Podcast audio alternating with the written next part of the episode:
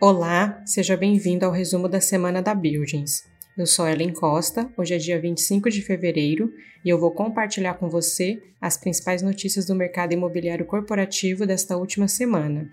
Lembrando que essas notícias também estão disponíveis no portal da revista Buildings e nas principais plataformas de streaming. E se você estiver assistindo pelo YouTube, o link das matérias está no box de descrição do vídeo. Então vamos para a nossa primeira notícia que foi publicada no portal Seu Dinheiro.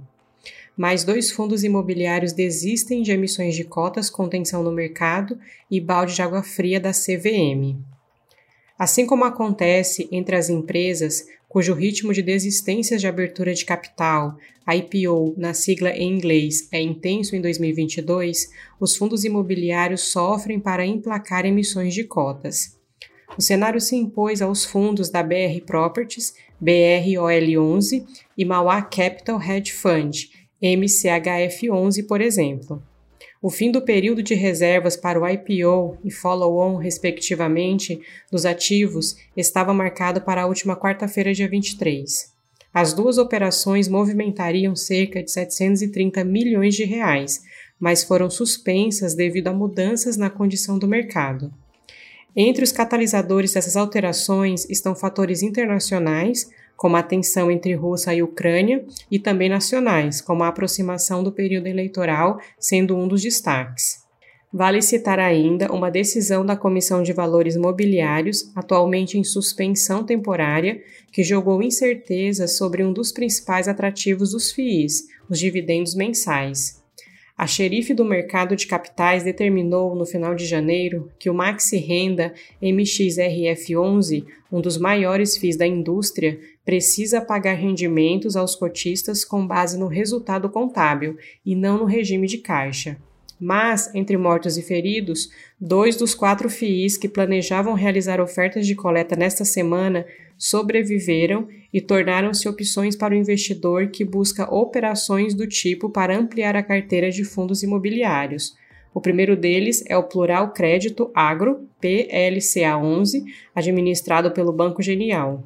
Como indica o nome, este é um fundo de investimentos nas cadeias produtivas agroindustriais, FIAGRO, classe de ativos que vem se popularizando nos últimos dois anos.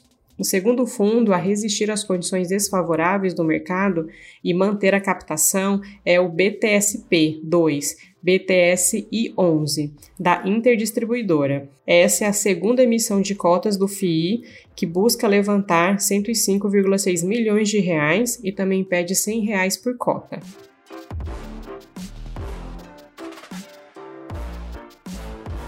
Nossa próxima notícia foi publicada no portal Seu Dinheiro.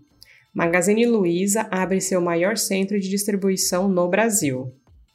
Após um ano para ser construído, o maior centro de distribuição do Magazine Luiza no Brasil foi entregue pela GLP, uma das líderes globais em gestão de investimentos e desenvolvimento de negócio em logística.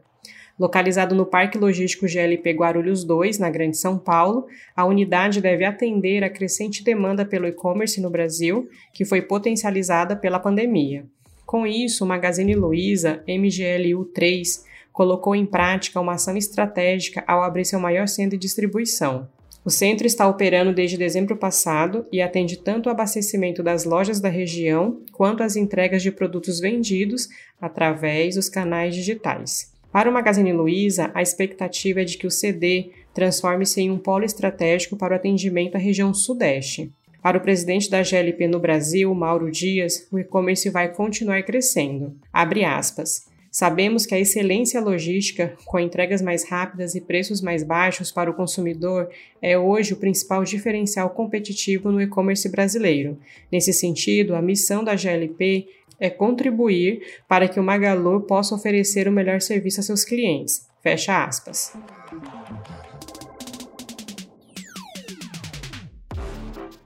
Nossa próxima notícia foi publicada no Estadão. São Carlos investe em fundo de startups que já atraiu Cirela e Gerdau.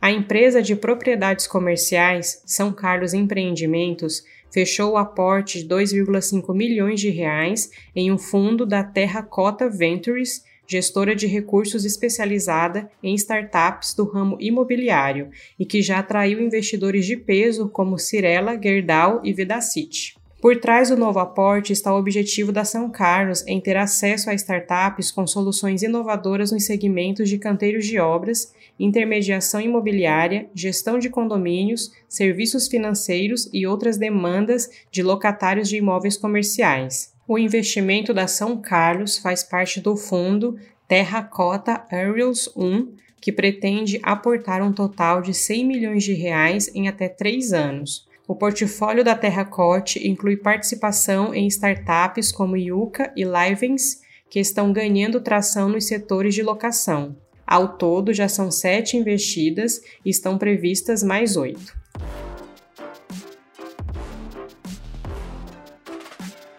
A nossa próxima notícia foi publicada na Folha de São Paulo. Três formas para viver de renda de imóveis. Quando se fala em viver de renda, os investimentos em imóveis surgem como primeira opção entre os investidores. A imagem deste tipo de aplicação é de uma renda segura e estável.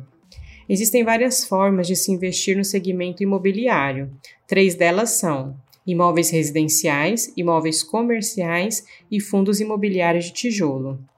Tradicionalmente, investidores adquirem imóveis residenciais ou comerciais para locação com objetivo de renda. Segundo o portal FIPZAP, imóveis residenciais e imóveis comerciais rendem na média no país uma taxa anual de 4,66% e 5,55%, respectivamente. Para encontrar esta taxa, o FIPZAP usa os dados de anúncios de preço de aluguel e preço de venda.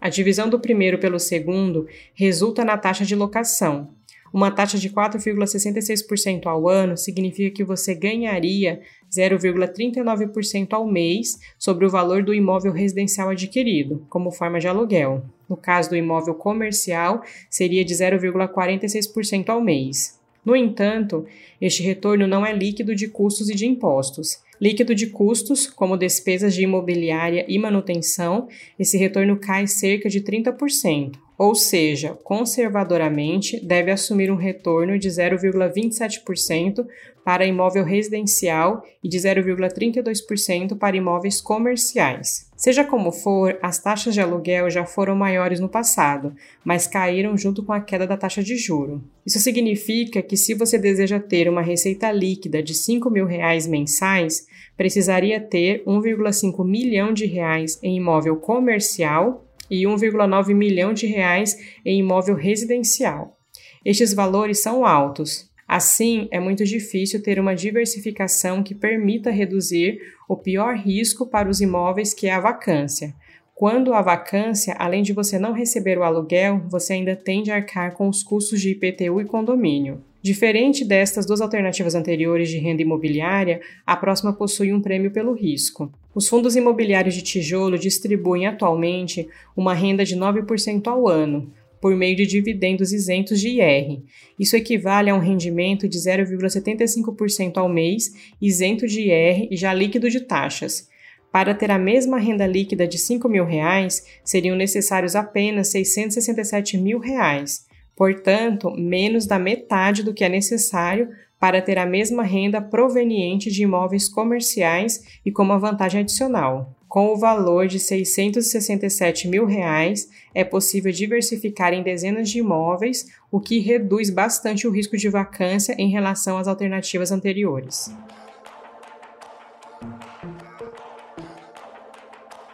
Nossa próxima notícia foi publicada no Valor Econômico. BR Properties cancela a venda de participação de imóveis para fundo.